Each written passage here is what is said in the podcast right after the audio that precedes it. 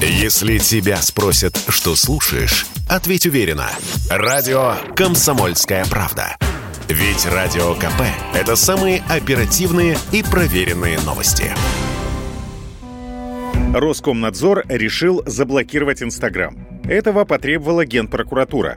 Там считают, что через Инстаграм распространяют призывы к насилию в отношении россиян, в том числе военнослужащих. Следователи открыли уголовное дело по двум статьям. Одна за публичные призывы к осуществлению экстремистской деятельности, другая за содействие терроризму. Ранее агентство Рейтер со ссылкой на внутренние документы компании Мета, ей принадлежит в том числе Facebook и Instagram, разрешило пользователям из некоторых стран призывать к насилию в отношении российских военных. Если это так, то нужно действовать самым жестким образом, заявил в эфире Радио КП глава Комитета Госдумы по информационной политике Александр Хинштейн.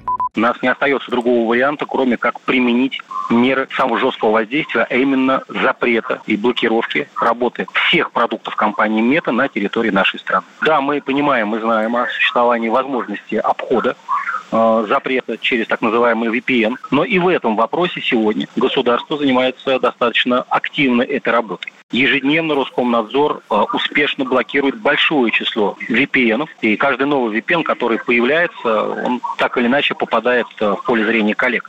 В свою очередь, директор Лиги безопасного интернета Екатерина Мизулина заявила Радио КП, что призывы к насилию в отношении российских военных недопустимы.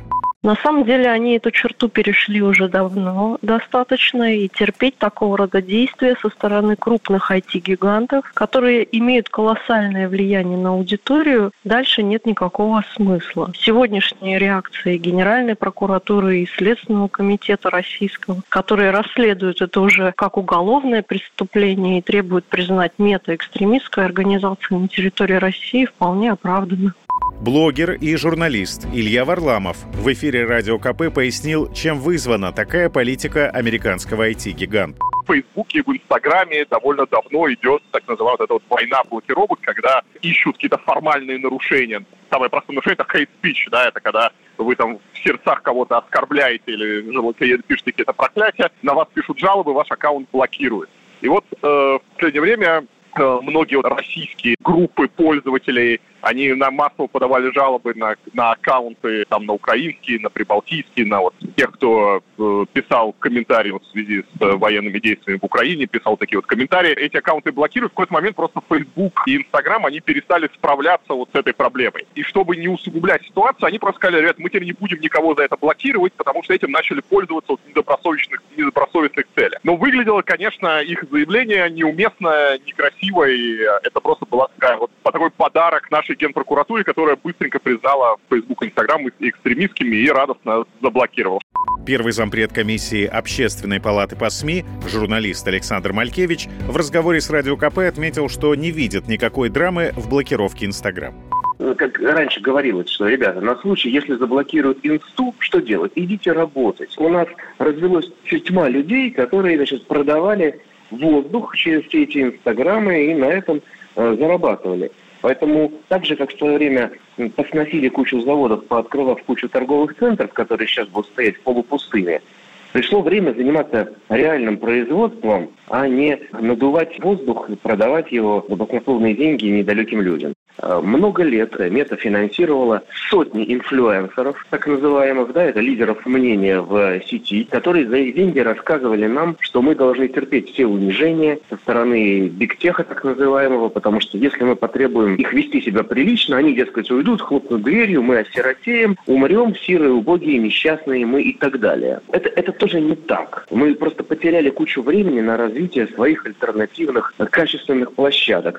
На момент подготовки этого сюжета доступ к соцсети еще был. Можно было, к примеру, заглянуть на страницу к Ольге Бузовой. Последний пост содержит слова прощания телеведущей со своими подписчиками. А вот что сказала в сторис другая телеведущая Ксения Бородина. Ребят, если реально так получится, что инста доживает свои последние часы в России, и надежда на VPN, не знаю, большая или нет, я вообще не знаю, какая надежда, Давайте сделаем так. Я обещаю, что с завтрашнего дня я начну вести телегу. Она у меня есть. Вот. Но с завтрашнего дня буду активно ее вести. Знаете, что мне с вами было очень хорошо. Это была какая-то нереальная платформа, которая дала мне тысячи возможностей благодаря вам. По словам сенатора Андрея Клишаса, владельцы аккаунтов в соцсетях Мета и те, кто продолжит общение на платформах компании, несмотря на блокировки, экстремистами считаться не будут. Александр Фадеев, Радио «Комсомольская правда». Если тебя спросят, что слушаешь, ответь уверенно. Радио «Комсомольская правда». Ведь Радио КП – это самая топовая информация о потребительском рынке, инвестициях и экономических трендах.